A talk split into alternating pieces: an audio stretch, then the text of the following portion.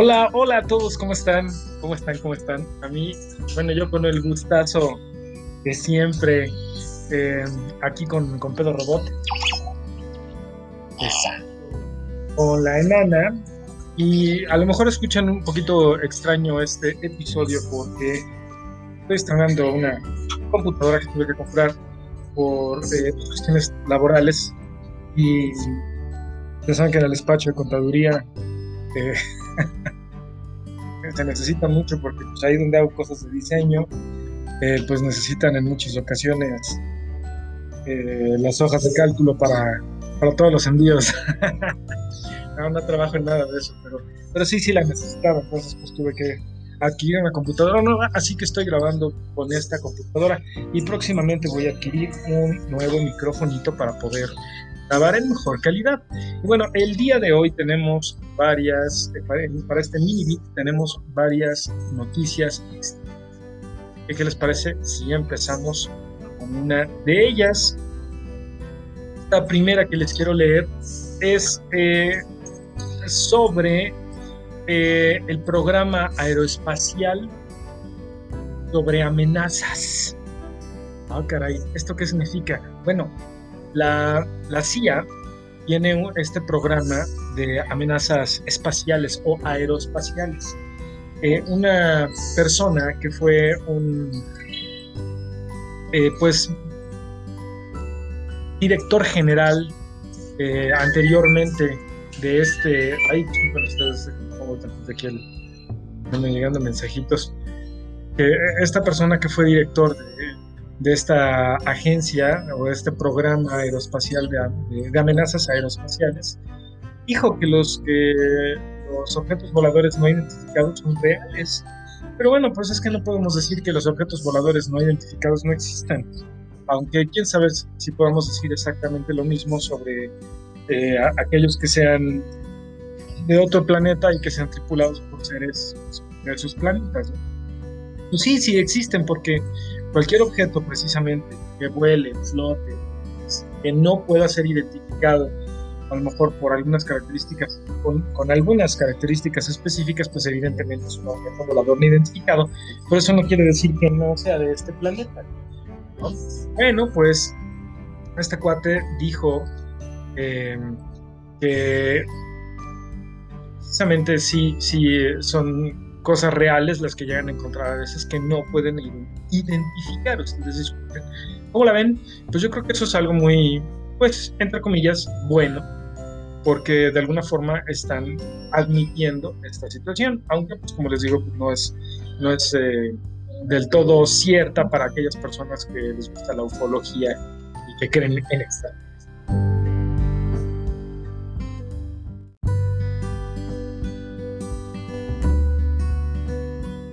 Oigan, pues resulta que en Australia, en Melbourne, encontraron a una oveja que, pobrecita oveja, tenía 78 libras de pura lana, que son aproximadamente como, como 37, no sé, 37 kilos de, pura lana, pobre pobre este, ovejita. Ella esto se me salió el este de, que no pude. ah, no manchen, pobre oveja. La, le pusieron Barak. Por, eh, bueno, ese es el nombre que le dieron las personas que la rescataron.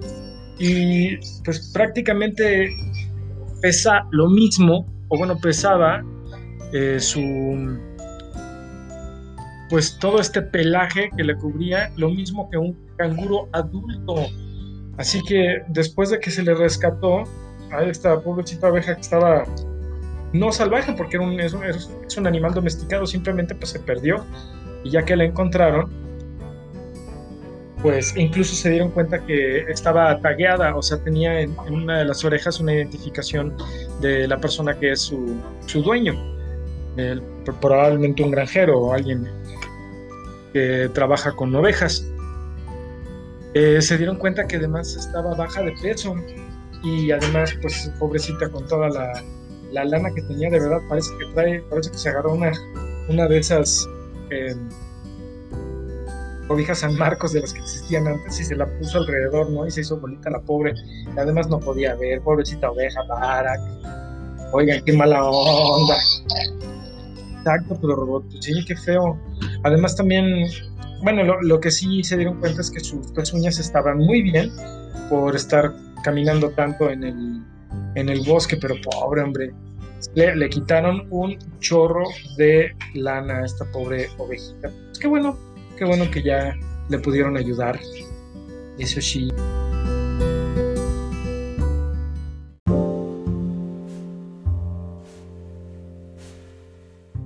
Bueno, pues ya pasando otras cosas, no sé si ustedes recuerden que alguien aquí en este país se la pasa diciendo que los conservadores esto, que los conservadores lo otro, puchicaca. Bueno, pues puchicaca. puchicaca. Bueno, pues resulta que en una hubo una conferencia de, acción política conservadora en los Estados Unidos. Eh, y por ahí en esta, en esta conferencia había una muy rara estatua del expresidente de Estados Unidos de, Norteamérica, Donald Trump, donde trae su clásico saco oscuro, saco negro, ay, tiene con sangre y, una de sus corbatas rojas con unos shorts eh, que asemejan y unas chanclas y los shorts asemejan a la bandera de los Estados Unidos. En una mano trae una hoja y en la otra mano una varita mágica, una, una varita de virtud pues, eh, y es de color dorado, además, la, piel y el cabello y todo lo que asemeja a la piel de, Donald Trump es de color dorado. Bueno, pues esta estatua eh, hizo que estas personas de esta corriente política se pusieran pues junto a ella para tomarse la típica y ya conocida foto para resumirla posteriormente en sus redes sociales. Pues que creen que lo más irónico de este caso es que la estatua la hicieron en China. Un cuate de nombre José Mauricio Mendoza, que es, socio del creador de, la estatua, llamado Tommy Sigan, le dijo en una entrevista a un sitio de, de internet de noticias sobre política llamada precisamente Político, que, la, que, bueno, todo está hecho en China y además esta estatua también está hecha en China. ¿Cómo la ven?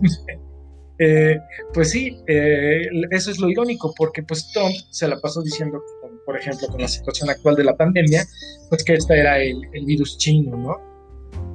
El, el, cuate dice unas cosas políticamente incorrectas a mil por hora. Bueno, pero entonces dentro de sus declaraciones, pues siempre le tiraba mucho a China, ¿no? que si los negocios que se hacían estaban mal, que si eran sucios, que si no estaba siendo desleal en, situaciones económicas y políticas, etcétera, etcétera, etcétera. Así que lo más, lo más chistoso pues, fue precisamente que esta estatua se encontrara ahí y además fuera hecha en China. En algún momento eh, el creador de la estatua dijo que fue originalmente hecha en México, pero no, en realidad fue hecha en China. seguramente este cuate, el, creador de la estatua, pues ha de haber hecho algún tipo de molde y posteriormente lo, lo mandó a China para que se hiciera eh, pues el resto y pues que fuera totalmente irónico. ¿Cómo la ven? Vaciado. Vaciado, muy, muy, muy vaciado. En otras noticias,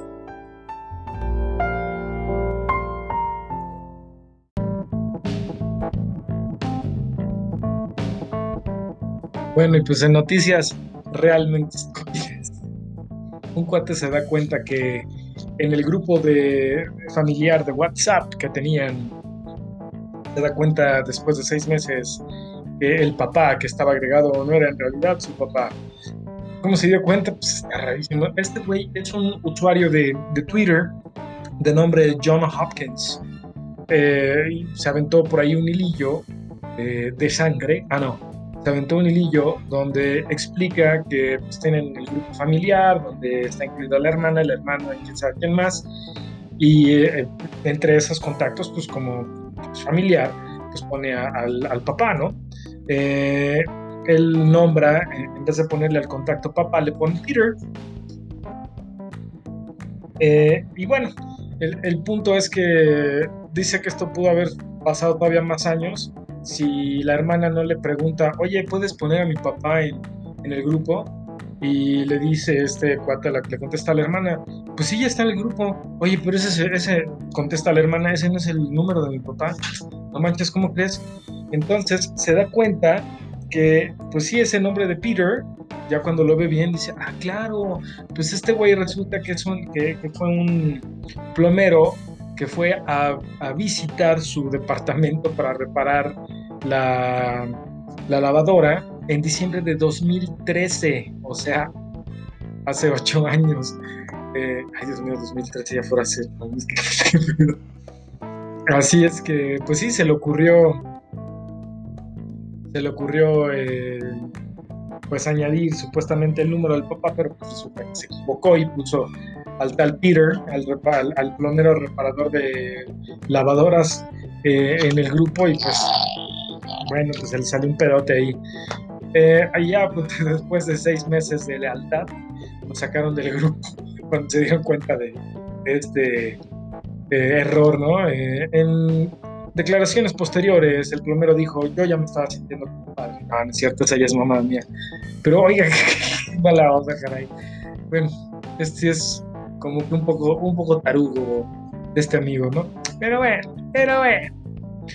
Eh, en otras noticias cochinas, un TikToker de nombre Brandon Anderson pone dos videos de su un, video de antes y un video de después de su em, alfombra.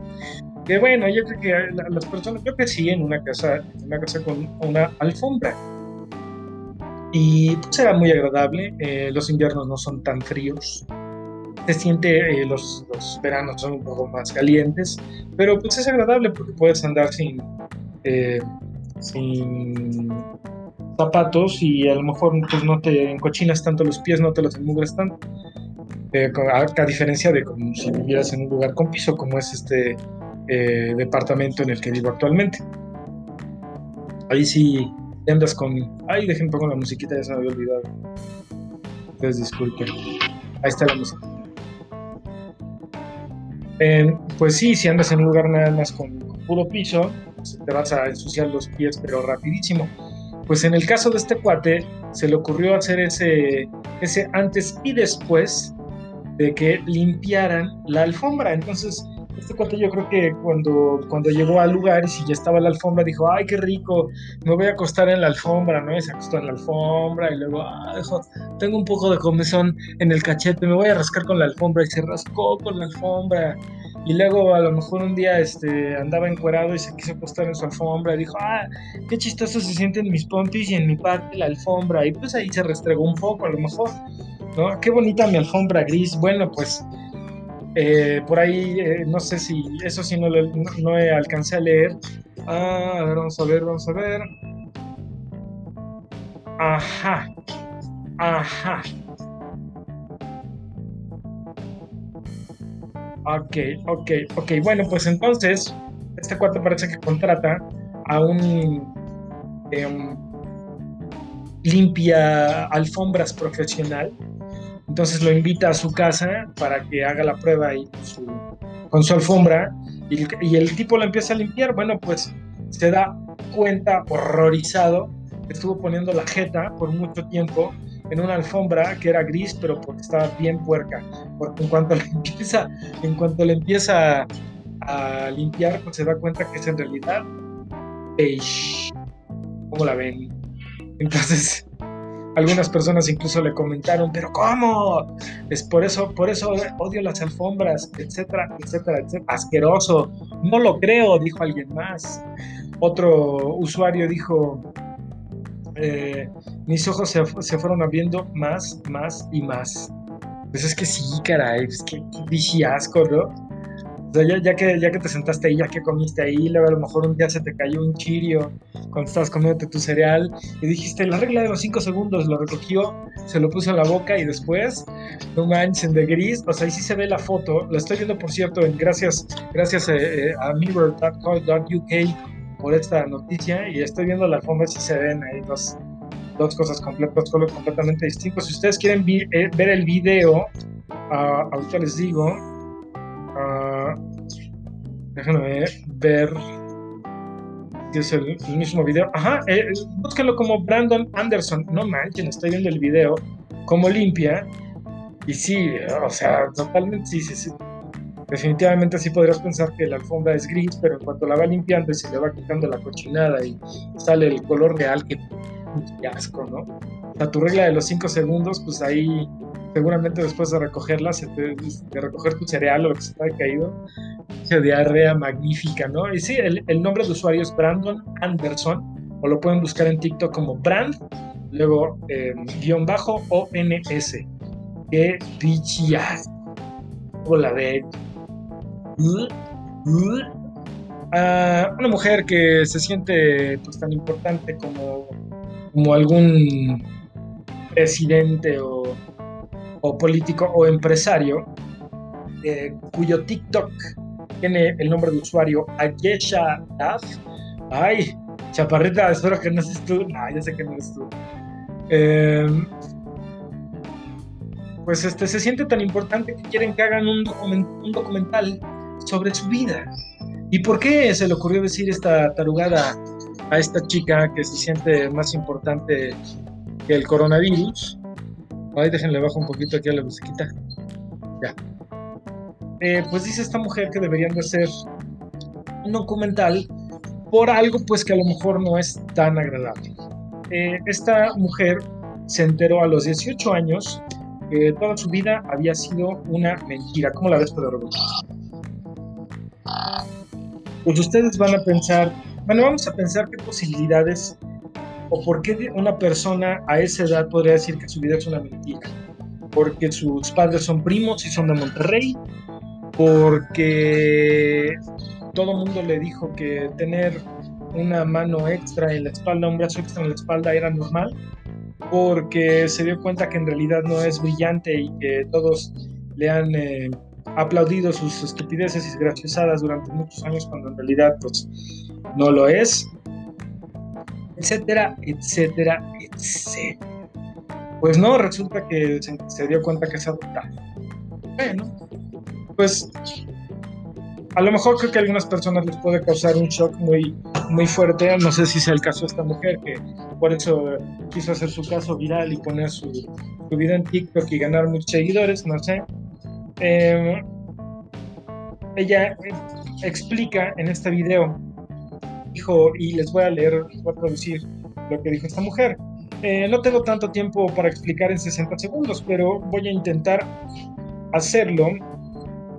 Uh, pues este TikTok fue hecho para mí. Eh, básicamente, cuando tenía 18 años, eh, me di cuenta que mi vida completa era una mentira y que fui adoptado. Mi padre hizo mi padre obligó a mi madre y a mi hermana eh, que nunca me lo dijeran por toda mi vida y eh, me estoy dando cuenta que mi madre ni siquiera es la mujer que me adoptó, sino que la mujer que me adoptó es la ex esposa de mi papá que, que era su prima. No mamen, ¿cómo ve? Cuando cuando ellos se separaron, ella quería tener contacto conmigo, pero por alguna razón mi padre no quería que ella lo tuviera. Así que eh, nos, eh, nos fuimos del país y nos movimos a Malta para escapar de los servicios eh, de seguridad, bueno, de los, los, servicios sociales, o sea, tipo LIF. Y después dijo, considerando que mi madre adoptiva era la prima de mi papá, pues nunca hemos intentado encontrarla o, eh, o entrar, bueno, o buscarla de alguna forma. No la puedo encontrar en ningún lado y no importa que tantas veces la haya yo preguntado a, a mi familia paterna, que pues es prácticamente también mi familia. Pues hoy, o sea, no lo había leído como para dar un poco de suspenso, pero sí está cañón. Pobre mujer, pobre mujer.